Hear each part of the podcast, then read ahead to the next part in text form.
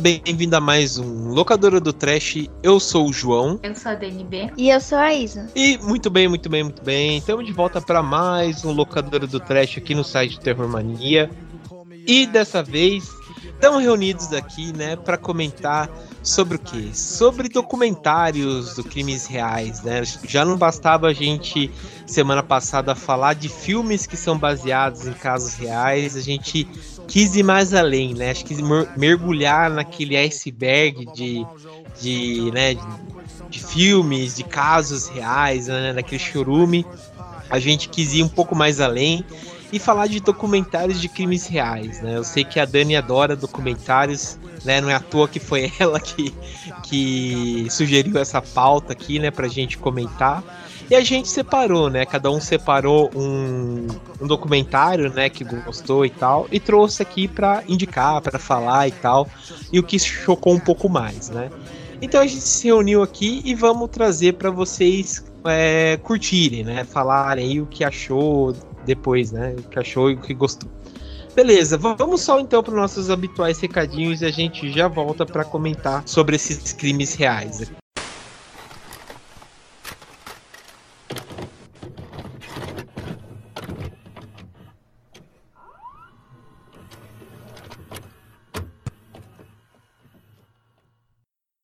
Bom, pessoal, estamos de volta então. Vou passar os recadinhos rápidos para vocês ouvirem. É, o primeiro recadinho é o seguinte, né? Vocês que gostam de nos seguir, né, para saber mais informações sobre a gente, onde encontrar mais informações do Terror Mania, do site, né, e também do Locadora do Trash, para estar tá por dentro é, do que a gente comenta, do que a gente fala, é só seguir a gente tanto no Facebook, quanto no Instagram, quanto no Twitter, através do nosso arroba, que é o arroba terrormania666, né? Por lá vocês ficam por dentro de todas as informações que a gente passa ao longo da semana e também as novidades, né, em relação ao podcast do Locadora do Trash, né?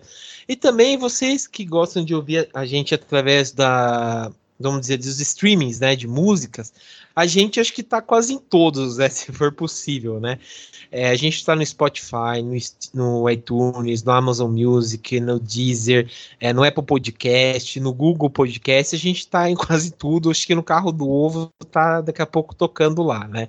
Então sai um streamer, daqui a pouco a gente está lá tocando, né? Então dá para vocês curtirem a gente lá. É, sai um review curtam aí para a gente sempre estar tá em alta, né? E a gente também sempre disponibiliza, através do nosso site Terror Mania, uma trilha sonora do programa, né? Então, se vocês curtiram uma música que, é, que toca no programa, entra lá no, no, na lista do filme, do perdão, do, do podcast que saiu, que vocês vão ouvir a trilha sonora do programa que tem no Spotify. E tem a mesma coisa no nosso Filmou. O Terror Mania tem um Filmou próprio, que vocês curtem aí o filme que a gente cita, né, no programa. No caso de hoje, são documentários de crimes reais.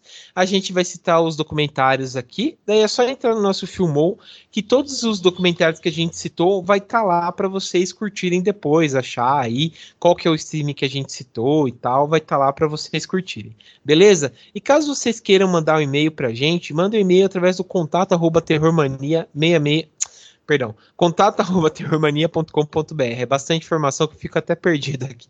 Então é contato@terrormania.com.br. Beleza? Vamos pro programa então, antes que eu fique mais confuso. Beleza? Vamos aí então.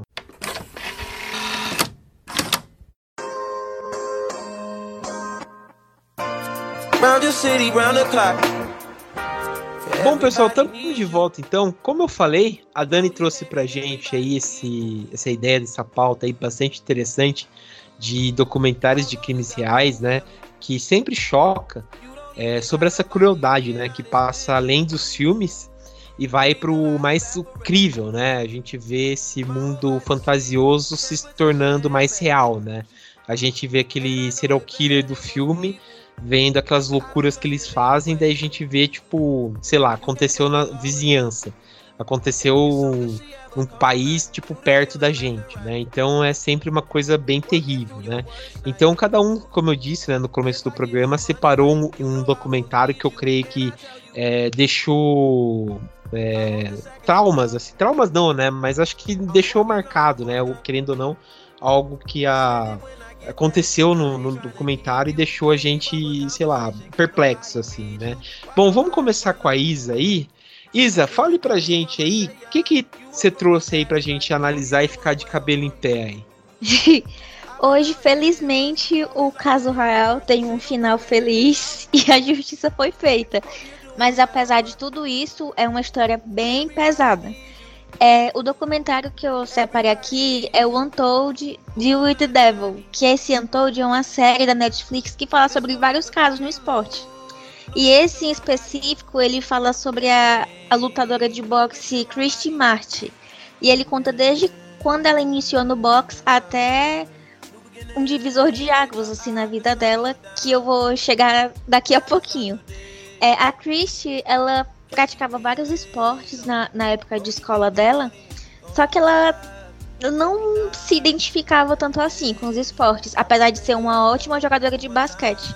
Inclusive, uhum. a Christy Martin, ela foi eleita duas vezes a melhor jogadora de basquete do estado dela. Daí, um dia, era meio que brincando com os amigos dela, desafiaram dela entrar numa luta de boxe. Daí ela entrou nessa luta e descobriu que ela tinha um talento nato para o pugilismo. Aí a partir disso tinha umas pessoas lá que estavam olhando e disseram que ela tinha que buscar algum treinador, alguma pessoa profissional que pudesse auxiliar nela porque ela tinha muito talento. Daí, passado um tempo, foi ela, a mãe dela e um Lulu da Pomerânia, muito fofinho, para uma escola de boxe que tinha lá em outra cidade, longe. Chegando lá, ninguém deu o mínimo de moral para ela. E ainda mais chegando uma moça pequenininha, assim, magrinha, uma senhora e o Lulu da Pomerânia. Aí ninguém botou fé, né? Ainda uhum. mais porque nessa época nem existia, assim, boxe feminino. Era uma coisa que ninguém nem imaginava. Eu não sei se eu deixei claro, mas isso aí foi final dos anos 80 e início dos anos 90. Entendi.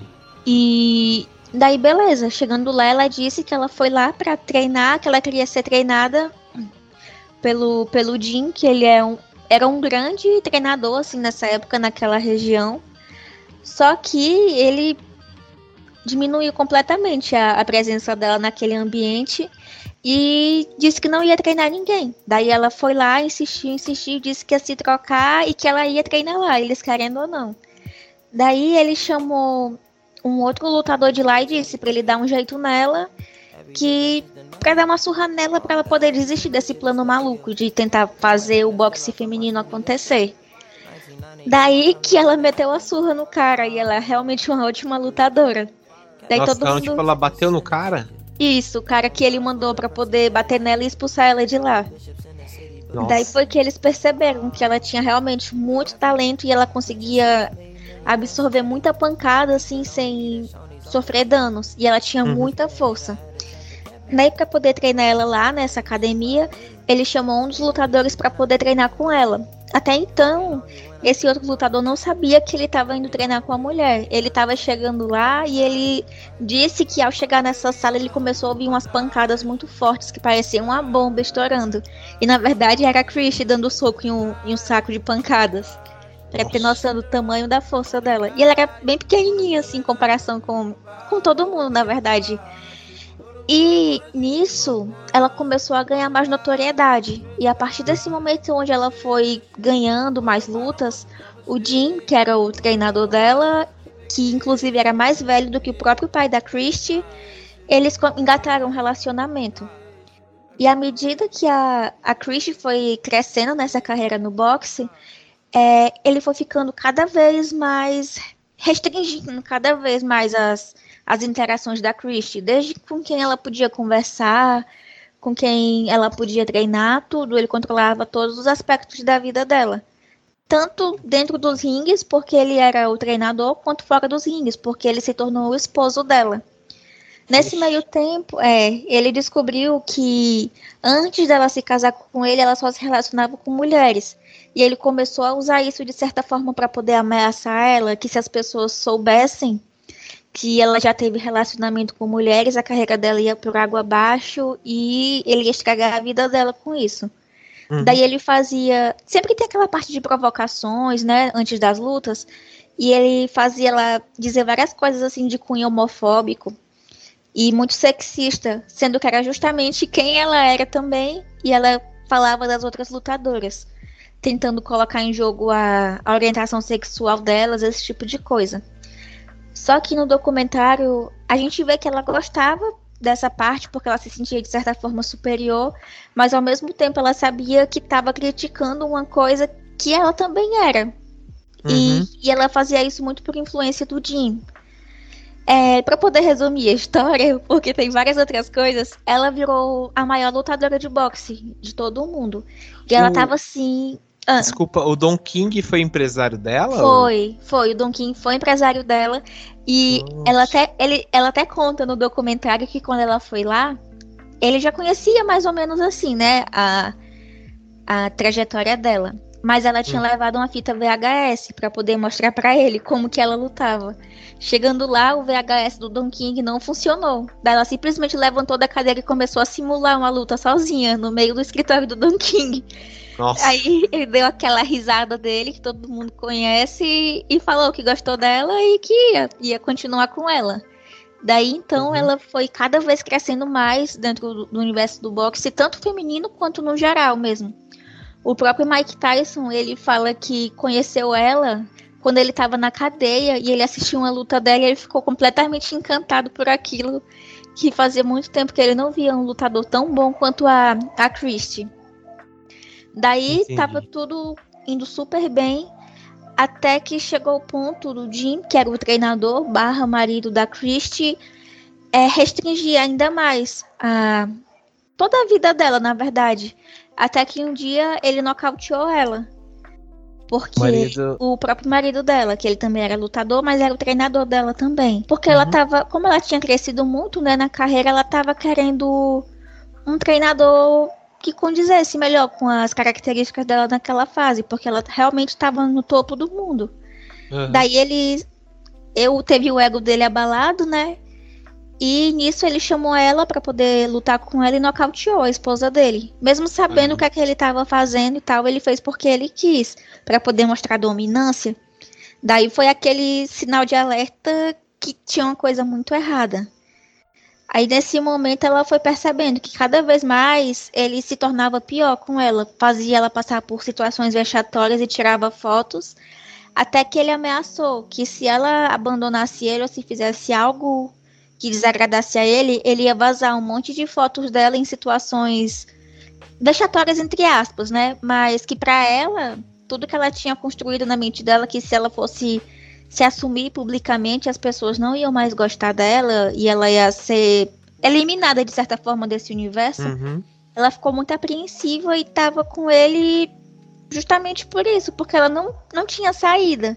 Que a vida dela era o boxe e a única pessoa que ela mantinha contato nesse momento era ele. Até que chegou um ponto onde ela estava bem feliz em relação à vida dela e uma ex-namorada dela da época do ensino médio apareceu no Facebook. Daí elas começaram a, a se falar de novo e ela acabou contando o que estava acontecendo, que as pessoas viam aquela vida de luxo, de glamour que ela levava mas não sabiam o que, é que acontecia dentro de casa com o esposo dela que sempre ameaçava, batia e fazia todo tipo de tortura psicológica com ela. Até que chegou um dia que ela, não, eu tenho que lutar pela minha vida, eu vou sair daqui. E ela uhum. sumiu e ela foi com, saiu com essa ex-namorada dela do tempo de colégio, elas reataram. E quando ela voltou para casa, ela já voltou pedindo o divórcio. Só que aí que tem a reviravolta na história, porque as coisas não estavam estranhas até esse momento, né? Ela tava lá no telefone com a, com a namorada dela e ela escuta ele afiando uma faca. Aí até que ela desliga o telefone e quando ela vira, ele começa a esfaquear ela. Nossa! É, ela levou facada em, em, todo o corpo. Inclusive, ela perdeu a panturrilha quase toda de uma facada que ele deu na perna dela. Uhum. E mesmo com tudo isso, com inúmeras e inúmeras facadas, ele viu que ela ainda estava lá viva. Daí ele atirou nas costas dela e ela ficou lá deitada no chão. Eu tô poupando sim dos detalhes mais gráficos da história, porque no, no documentário de vez em quando eles passam alguns frames do que aconteceu e dá para ter uma noção melhor do que eu falando aqui. Mas foi um negócio bem, bem pesado mesmo. Era, ah, tipo, imagina. É, que uma pessoa não sobreviveria, né? É, foi nem o esfaqueada. 50 Cent. É. Aí ela tava lá completamente toda esbagaçada no chão, levou tiro e ela ficou lá. Ela não sei se ela ainda tinha um pouco de esperança ou se ela só tava lá mesmo esperando o momento dela. Mas Hum. até que ela ouviu ele tomando banho. E ela percebeu que era a única chance que ela tinha de fugir.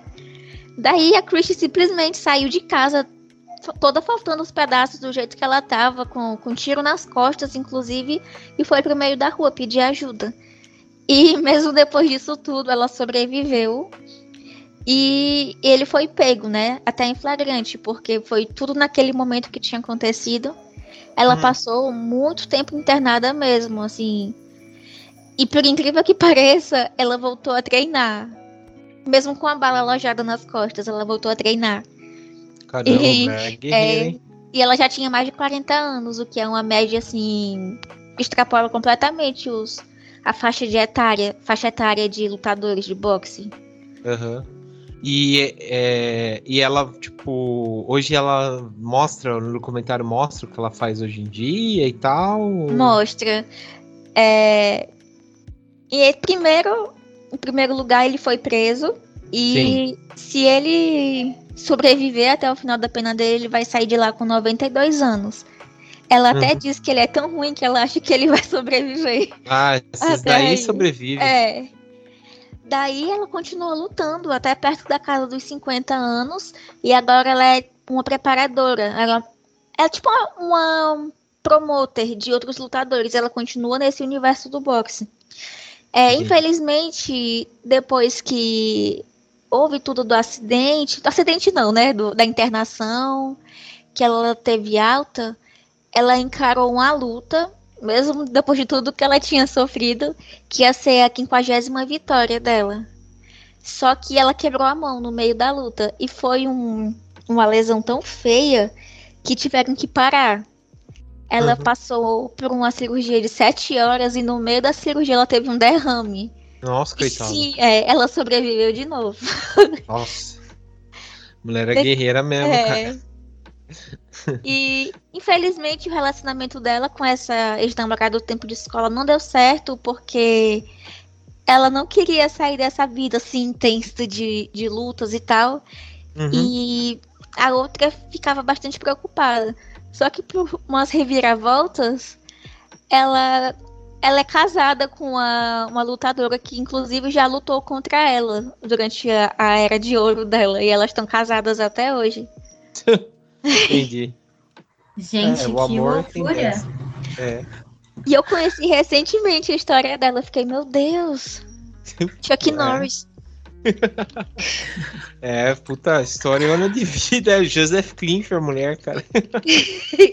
É, nossa, tá quase no nível das histórias do Cidade Alerta, né? Chegou perto. Não tá no Por mesmo aí, nível, cara. mas tá por aí. Bem isso, puta merda, cara. Não sabia da história dessa mulher, não. Eu tava pesquisando aqui, eu vi Don King e tal. Eu falei, nossa, Aham. Pô, interessante, hein? Mulher Ela guerreira mesmo. Ela foi pioneira num monte de coisa. A primeira luta televisionada, assim, pay per view pra todo mundo, feminina, foi uma luta com ela também. Uhum. E ela abriu muitas portas, sabe, pro esporte Ah. feminino no geral. Inclusive, depois de tudo isso, ela se retratou sobre as, as falas homofóbicas que ela teve ao longo da carreira dela. Ela se retratou, pediu desculpa a todo mundo que Uhum. ela ofendeu e tal. E ela disse que se arrepende dessa parte, mas. Enfim, meu Deus, essa mulher é incrível. Ah, não, só por isso imagino mesmo, né? Tipo, mulher deve também ter ouvido um monte de coisa, né? Principalmente boxe feminino e tal, que até hoje em dia, né, não é, É. reconhecido e tal. É, nessa, nessa luta que foi transmitida para todo mundo, antes de começar a luta, ela entrou lá abaixo de vaias. Tipo, milhares de pessoas vaiando ela, um monte de bêbado vaiando, dizendo um monte de coisa terrível com ela. Daí deu, sei lá, três segundos de luta, já tava todo mundo vibrando, torcendo por ela. Sim, imagina. Você falou que ela, que ela é forte mesmo, né? Dava um... Eu tava vendo aqui no MDB, o Muhammad Ali aparece também? Falando? Também, aham, ela lutou contra a filha dele, que Uhum. acho que foi uma das primeiras derrotas dela.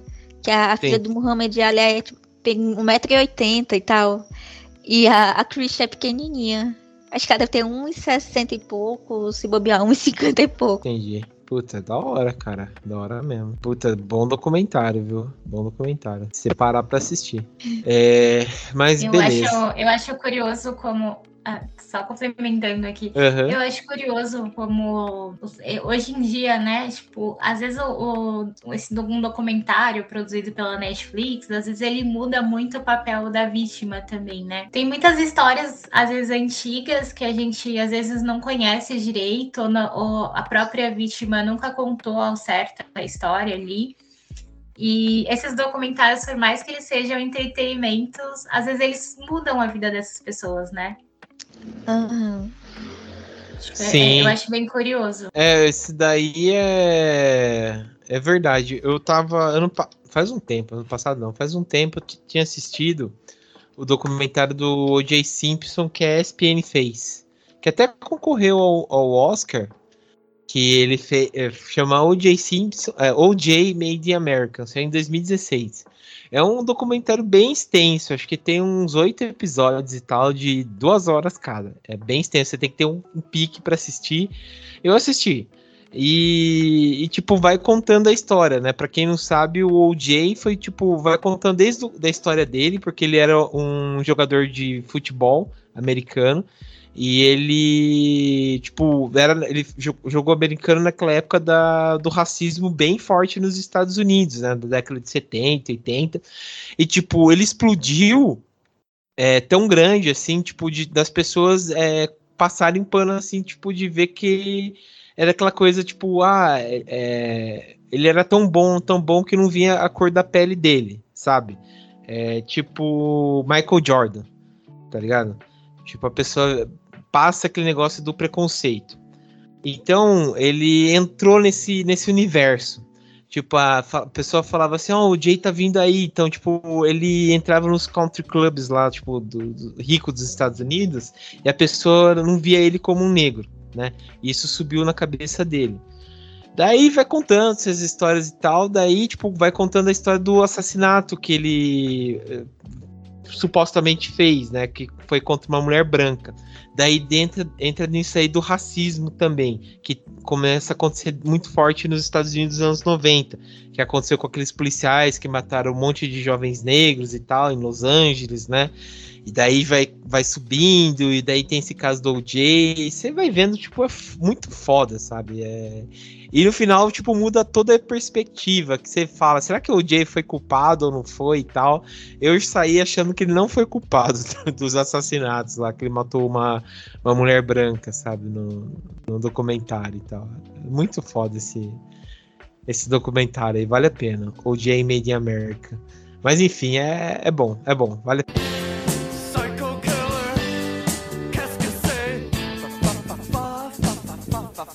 Mas, enfim, é, Dani, puxa o seu aí. Que documentário que você trouxe aí pra gente? Bom, é, eu trouxe o documentário Believe the Possession of Janet Mosey. Não sei se meu inglês está em dia. Mas. Eu tô fazendo é um... inglês, eu confirmo pra você que tá em dia. Ah, obrigado. tá um pouquinho enferrujado. Mas, enfim, ele é um documentário de 2015, se eu não me engano ele saiu primeiro na Netflix, mas hoje ele está disponível na Apple TV. E aí ele conta a história de um caso que aconteceu em 2007, acho que foi na, na Nova Zelândia, é, é isso mesmo? Bom, isso não, não vem muito ao caso, eu acho, mas...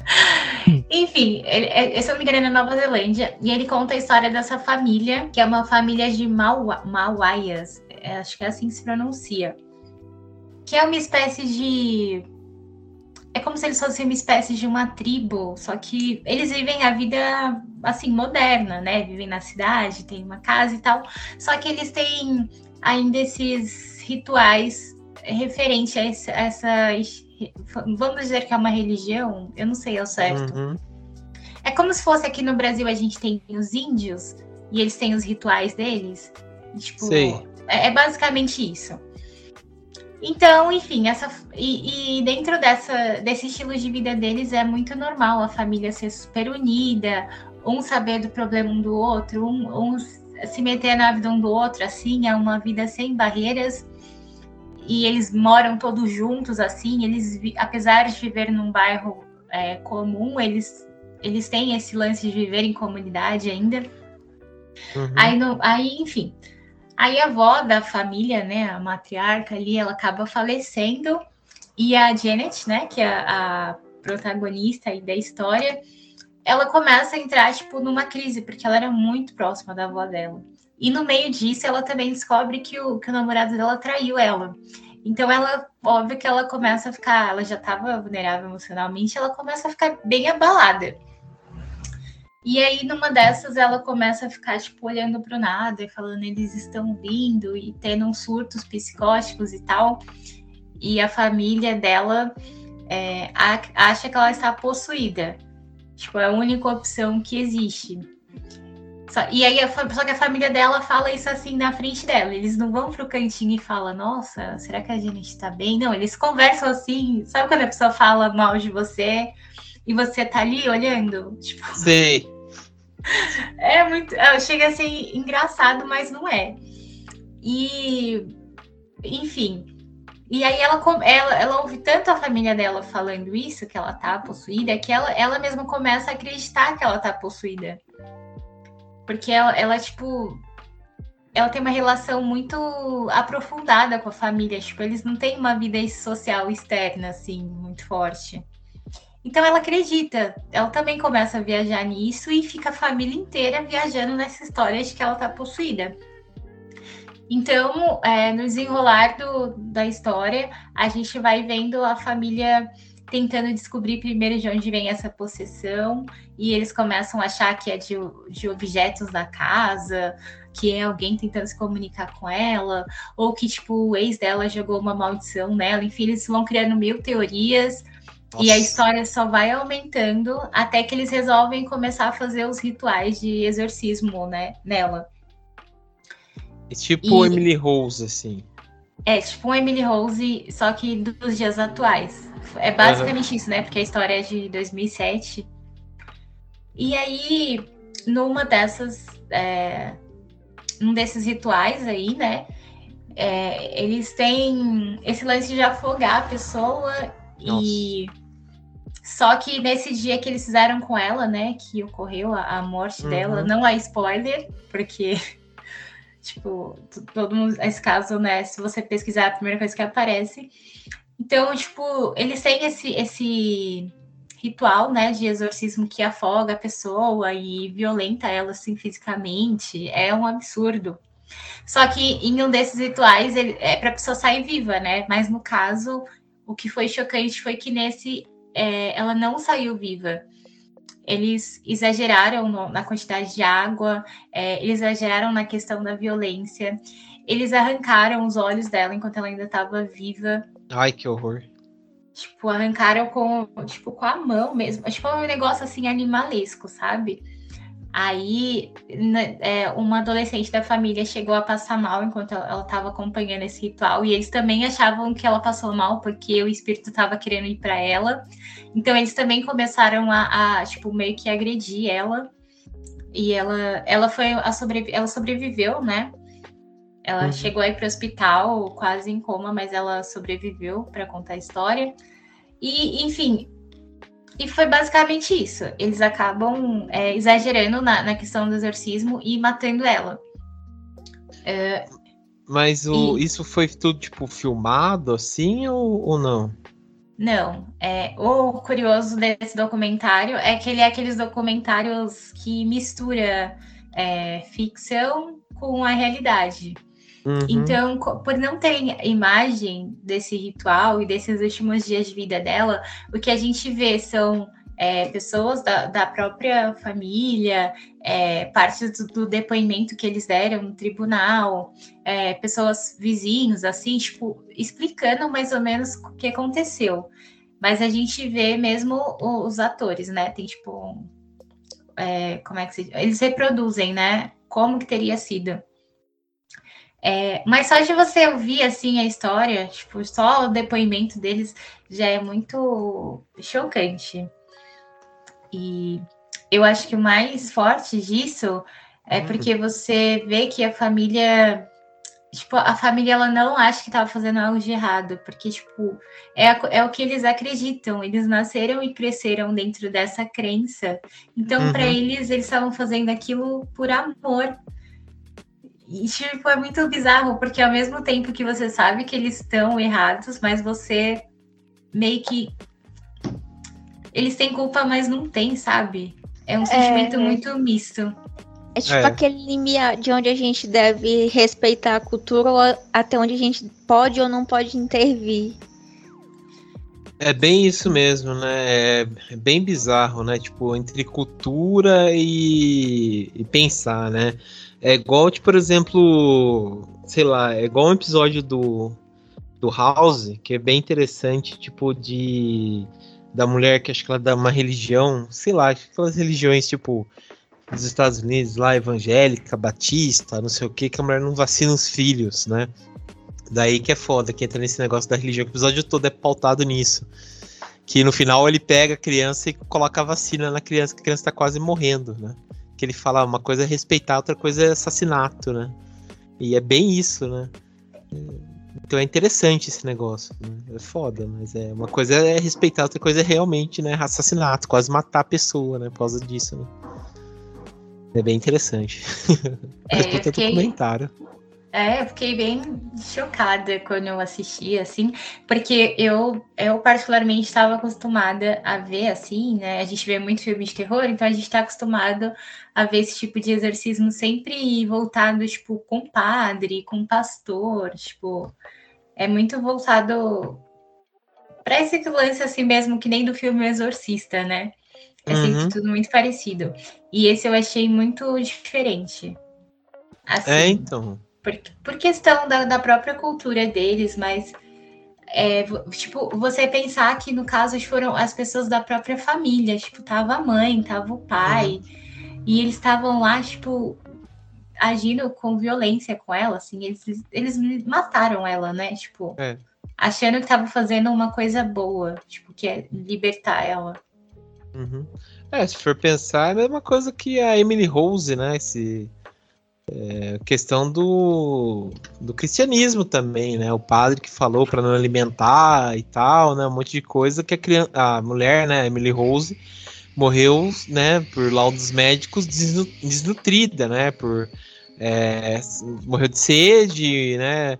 Morreu de fome, um monte de coisa, né? Tipo por conta que o padre falou, a família comprou a ideia também, né? É tudo igual, né? Tipo, religião, se for pensar, só muda de endereço, né? Mas é a mesma coisa, né? Essas ideologias e tal, essas religiões, né? Só muda de endereço. O fanatismo é o mesmo, só muda de endereço, né?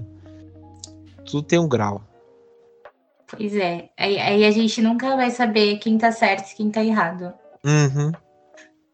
É bem isso mesmo. É uma doideira. Mas para quem gostou do Exorcismo de Emily Rose, eu recomendo muito esse documentário, viu? É muito bom. É, então, eu tava vendo aqui as imagens dele, eu achei bonita a fotografia do, do documentário. E, e também, tipo, a questão de não se, de não se passar numa, é, numa comunidade assim tradicional e tal. Eu achei bem interessante. Me está com cenas de, de, de julgamento e tal. Eu achei bem interessante. Onde tem para assistir? Tá na Apple TV. Ah, beleza. Beleza. É Apple TV que dá para assinar. Eu não sabia que dá para assinar. A gente começou a assinar aqui em casa, sem ter o iPhone. dá para assistir de boa. Então, comecei a assistir umas séries aí, bem legal.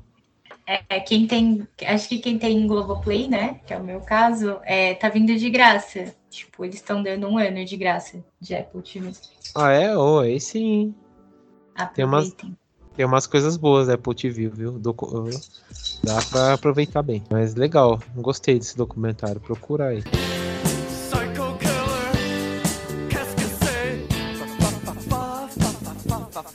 Posso falar do meu então? O meu aqui Ele foi um documentário que acho que a gente até comentou ano passado, quando saiu, Night Stalker, Tortura e Medo, que foi um documentário que saiu acho que em três capítulos, se eu não me engano, que que saiu da Netflix, né? Já vou sair aí, original Netflix, igual da Isa.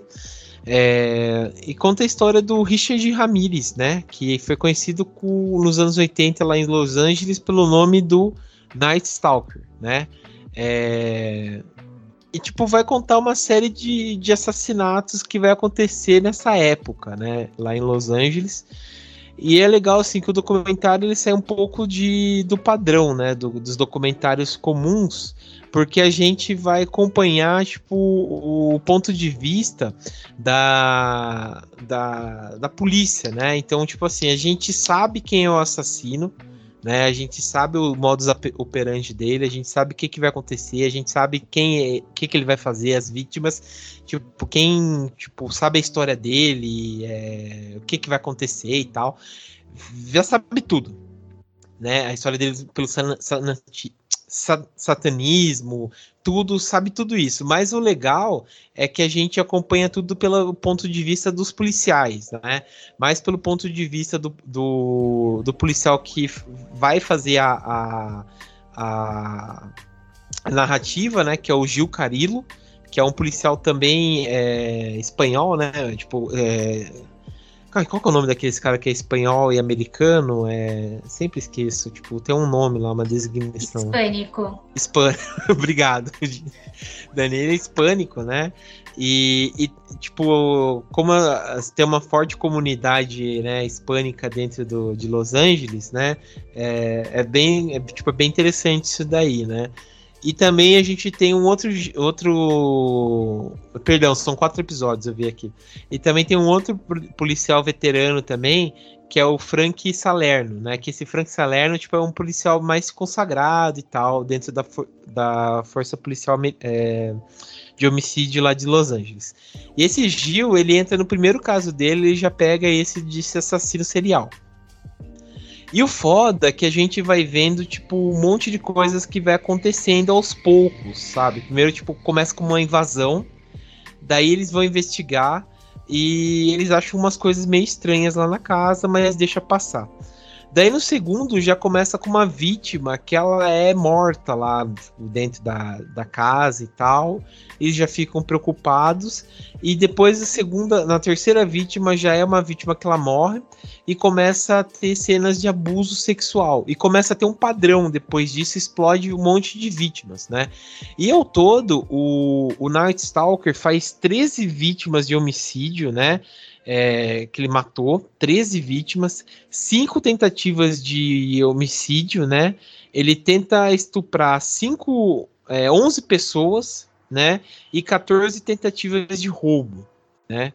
Então ele. As pessoas, tipo, ficam totalmente apavorosas, sabe? Tipo, de, ficar assim malucas de fechar casa, de contratar sistema de segurança, de não sair à noite, sabe, de suspeitar de pessoas e tal. E o pior é que eles começam a achar que o principal suspeito são as minorias, né? Então, por exemplo, a, a pessoas é, negras de Los Angeles começam a já sofrer um preconceito, ainda mais de policiais.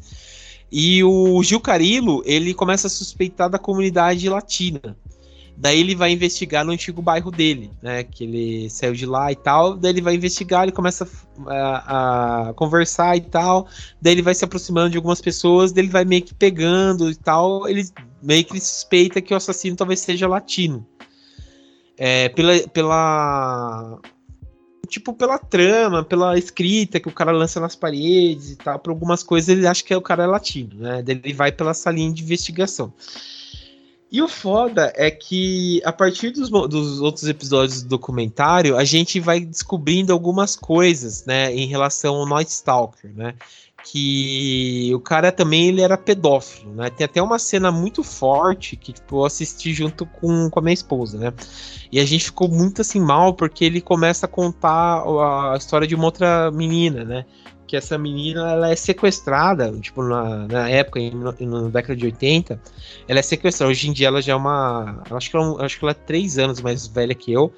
É, mas ela é sequestrada, ela começa a contar o depoimento dela, né? Que ela é sequestrada e ela é levada, tipo, para um motelzinho barato pelo Night Stalker. E ela fala, né, que ela, tipo, ficou presa é, tipo, ele levou ela, ela ficou presa no quarto, e a todo momento ele forçava ela a fazer algumas coisas. E ela falava assim: Ah, quero pro banheiro, né? E ele falava: Ah, então vai. E ela ficava lá no banheiro demorando, ele, ele saía, pegava ela, voltava pro quarto, tentava fazer alguma coisa, ela não conseguia, começava a chorar, ela falava que ia pro banheiro. E ela tentava vencer ele pro, pro cansaço, daí, graças ao bom Deus, ela não sofreu nenhum abuso. Daí, tipo, não sei o que aconteceu, ele cansou, ele pegou ela, tipo, deu uma volta com ela de carro e deixou ela, tipo, perto da casa dela e ela voltou, sabe, pra, pra casa.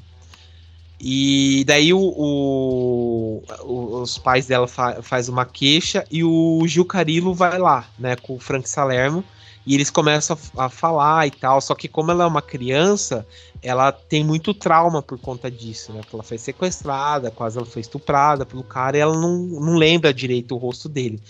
E ele começa a falar assim: Ah, você sabe quem é a pessoa e tal. Daí ela fala: Ah, não sei, é, a pessoa tipo era magra, não sei o quê. Daí ela fala: Se a pessoa parecia igual eu, que ele fala, ah, a pessoa era latina e tal. Daí ela fala: É, parecia assim, né?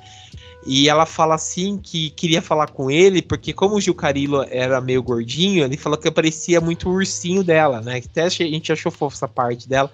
Ela gostou do, do outro cara, né? Que é, era. Que era o Gil Carilo, né? Daí ela começa a conversar e tal. Meio que eles chegam nesse ponto de investigar a comunidade latina e tal. Mas é, é, é foda por conta desses, dessas coisas, assim, né? E o foda também é que, tipo, eles vão investigando em outras partes, né? Até chegar em si de quem é o Night Stalker, né? E quando eles descobrem quem é o cara e como é o modus operandi dele, quando eles conseguem prender ele e ver, tipo, toda a paranoia dele, tipo, dele ter esses lances do, satan, do satanismo, dele ser totalmente, sabe, porra louca, é, dele acreditar desse lance, tipo, de reviver, de fazer essas mortes em nome de Satã, sabe? E de tudo. Você vê que o cara, tipo, não sabe se o cara tá entre. tá realmente. É, vamos dizer, ser satanista mesmo, né? Ou realmente, como foi preso, se jogar na loucura, sabe? Aí que a gente, sabe, vê qual que é o nível da pessoa, né? E o, o que eu achei assim mais bizarro mesmo é que como ele vai preso, ele vai pela pena de morte, né? Só que ele depois ele pega um câncer na prisão e ele não, não, não morre, né? Ele morre de linfoma. E só que tipo assim, quando daí, daí que eu descobri como que é o sistema judiciário americano, né? Que tipo você fica, você é condenado à pena de morte, só que você não sabe quando que vai ser sua pena de morte. Você fica no corredor só que, tipo, pode ser daqui amanhã, só pode ser daqui a um ano, pode ser também daqui a 15 anos. Você não sabe. Daí você fica naquela angústia. É, e nisso você fica lá e tal. E, e, ele desenvolveu esse linfoma e morreu. E o que eu achei mais bizarro é que as pessoas começam a ter um fã-clube dele, né? Isso daí, sei lá, até normal, né? Essas mulheres loucas dos Estados Unidos, teve do próprio Charles Manson casou, nos, casou né, com uma com uma fã que gostava dele, né? Ele casou na prisão. O Richard Ramirez recebia as mulheres que achava ele um sex symbol, né? E tal. Ah, ele consertou os dentes depois, né? Que ele tinha os dentes todos podres, ele consertou e tal, porque ele virou um sex symbol. É, sei lá, bizarro. Bizarro, totalmente bizarro. Até o, o Ryan Murphy, né? Fez o American Horror Story 1984, fez um, um um Richard Ramirez lá para viajar com essa ideia de satanismo e tal, que foi divertido. Tem até uma, uma, um multiverso aí, porque não sei se vocês assistiram aquele documentário da, daquela japonesa lá que sumiu naquele hotel. Qual que é o nome mesmo? O, da Elisa? Hotel, hotel Cessi. Era é, isso. do Hotel Cessi. Isso, Hotel Cessi. Ele. No documentário também, que é da Netflix, é, eles falam, né, que o, o, o Hotel Cecil era tão podre, mas tão podre que, que juntava, né, as pessoas, que o, o que o, o Night Stalker ficou é, hospedado, hospedado na, no Hotel Cecil, né, que nessa época o Hotel Cecil era decadente, e as pessoas, tipo, uh, e era atraído todo tipo de pessoas ruins, né? Tipo, todo tipo de tranqueira do, que morava em Los Angeles ia pro Hotel Cecil. E as pessoas falavam, tipo, que ele chegava, o Night Stalker chegava, tipo, coberto de sangue, é, o quarto dele fedia horrores, ele, tipo, tinha hábitos totalmente suspeitos e, tipo, todo mundo cagava, sabe? Para você ver o nível de, de, de, de coisa, sabe? De, tipo, de estar tá totalmente livre para ele fazer toda a merda que ele quisesse. Então, será, que ele dava, será que ele dava bom dia pro porteiro? Aí, né? Não adianta você matar e não dar bom dia pro porteiro, né? Exatamente. Não adianta você entender o, o serial killer sex symbol e não dar bom dia pro porteiro. É bem isso, né? Mas o é bem interessante porque tem esse crossover, né, entre o Night Stalker e a série, né, e esse do Hotel Cecil aí que também tem na Netflix, que vai contar a história da da Elisa Lam. Elisa Lam, né, que ela é canadense, né? Acho que é já não sei, ela é canadense, mas tem origens asiáticas e tal. É, e vai e conta a história do Hotel Cecil, né? Que fala que na década de 80 era um hotel muito, muito podre e atrair esse tipo de gente, né? Como era o caso do Night Stalker. Né? E falou que ele era, ficava hospedado lá e tal. E o Richard Ramirez era o, o cara assim, tipo, podre mesmo. Até as próprias vítimas que conseguiam sobreviver aos ataques dele falava que o cara, por exemplo, não tomava banho, ele tinha hábitos imundos, sabe? É, tipo, as partes íntimas dele fedia e tal. Ele tinha umas coisas assim bem nojentas, sabe? Tipo, sabe aqueles aquelas coisas quando a pessoa vai falando, você consegue sentir o cheiro da pessoa? E e você vai falando, sabe? Então é, é, é foda, sabe? É foda. E daí vai contando e tal, assim, o que eu mais gostei do documentário é isso, que tipo, ele vai te preparando para jogar quem que era o Richard Ramirez mesmo, sabe?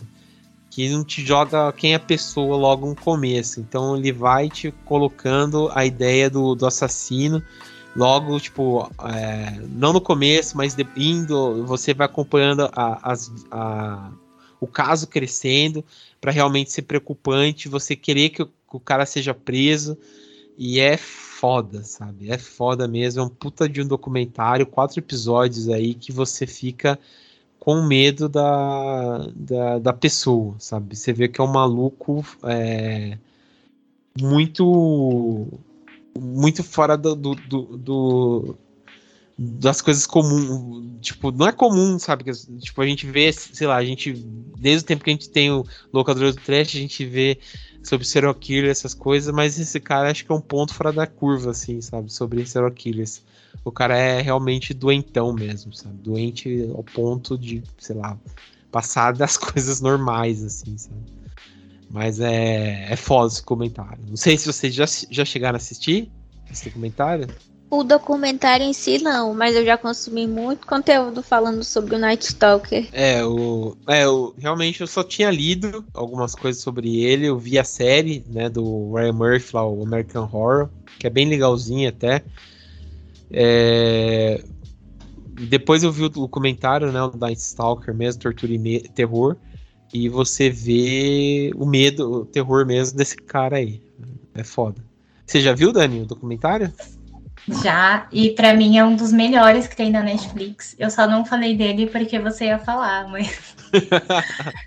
Sério, é, que nem você falou, a gente, como a gente tem um podcast, a gente acaba consumindo muita coisa, né? Uhum. Então, tem coisa que a gente assiste e acaba não, não causa aquele impacto, né? Mas esse, assim, foi um documentário que me revirou o estômago um pouco. É, porque, que nem você falou, tipo, ele é um cara, assim, fora da curva. Ele é muito... Não sei, tem alguma coisa na aura dele, assim, que a maldade dele exala, né? Tipo, uhum. e você termina. Você pode ser a pessoa mais corajosa do mundo, mas você tem, pode ter certeza que você termina de ver esse documentário, você fica assustado. Sim, tipo, você vê, é... você fica, você fica mal. E... Ele tem uma crueldade assim, sem limites. E acho que o jeito que eles construíram assim o documentário para contar a história, o jeito que os investigadores contam tudo que aconteceu, tipo, eles hum. vão criando uma atmosfera ali que vai te envolvendo no que aconteceu, que você consegue sentir o cheiro, você consegue visualizar as coisas. E, e é tudo muito horrível. Só que ao mesmo tempo você não consegue parar de ver, né? É, a gente, a gente tem esse, essa curiosidade mórbida mesmo. E acho que é um dos poucos que eu posso falar que podia ter tido mais tempo, podia ter tido mais episódios. Eu uhum. acho que, nossa, só acho que só o julgamento já daria para fazer um, uma temporada nova, sei lá. É, eu acho que é, dá para dá para cavar muita coisa nessa história, assim, porque é muito sombria e muito é, chega a ser misteriosa, assim, o comportamento dele, né? Tipo, não dá para explicar. É muito é. enigmático. E ele Sim. vai na contramão de, do que a gente conhece por serial killer, né? Porque ele não tem um, um determinado público-alvo. É muito aleatório. Em você existir, você já corria risco de ser atacado, porque não tinha preferência entre homens, mulheres, faixa etária, localização. Ele ia em quem desce na telha. É, então, isso que é foda, porque tem certos momentos que eles falam, tipo, que ele ataca. Ele atacava muitas. É, em certo momento ele atacava muitas mulheres orientais, né? Tipo, até o começo da, da morte da, das pessoas que ele começa a atacar são mulheres orientais. Depois ele realmente foda-se, começa a atacar um monte de pessoas, né? é, que ele dá na telha. Não tem, por exemplo, loira, morena, baixa, alta. Não, ele vai mata qualquer uma mesmo. É, é isso que é foda. E esse modus operandi dele totalmente desconjuntado foi o que atrapalhou, inclusive, porque não tinha como saber que era um serial killer, porque teve determinado período de tempo que as mortes eram tão diferentes, eram pessoas tão diferentes, Aí, hum. depois que teve aquele estalo de que tudo estava relacionado à mesma pessoa. É. Inclusive, ali na Califórnia tem muito serial killer, né? Meu Deus. Sim, aquele berço lá é muito muito louco, né? Tipo, eles já analisaram muito, muito, muita coisa, até no Modus Operandi, que é um podcast que eu cito muito aqui, eles falam, né? Tipo, aquele cerco da Califórnia lá, tem muito assassino é, eu serial. tem, tem na água State, daquela galera. Zodíaco, muita coisa lá tem, né? Não sei se é o movimento hippie, enfim, tem muita coisa. E o, o como o Night Stalker também foi capturado, é foda, porque é, não foi a polícia em si que foi lá e capturou, foi a população. Porque a polícia lançou um retrato falado de uma vítima que reconhece que sobreviveu, né, ao, a ele, fez um retrato falado e lançou no jornal a população viu é, ele e, e, começou a, ver assim, sabe? Falar que é o Night Stalker e tal. E começaram a perseguir ele. Ele quase foi linchado. Acho que ele foi. Bateram nele, foi linchado. Até que a polícia perseguiu, achou ele e ele foi preso, né? Isso aqui foi. Até no American Horror Story mostra isso. Mas é, é bem. É bem interessante isso daí, né? Como foi, né? a, a coisa. até no, no documentário mostra isso, até é engraçado, certo ponto, mas a, a população quase linchou o cara. mas é foda. Mas ah, fica aí, a, a dica tem na Netflix para assistir, é um puta de um, de um documentário aí para assistir. E vocês vão se divertir. Tanto esse quanto o do Hotel Cecil aí. O Hotel Cecil é mais viajado em alguns pontos.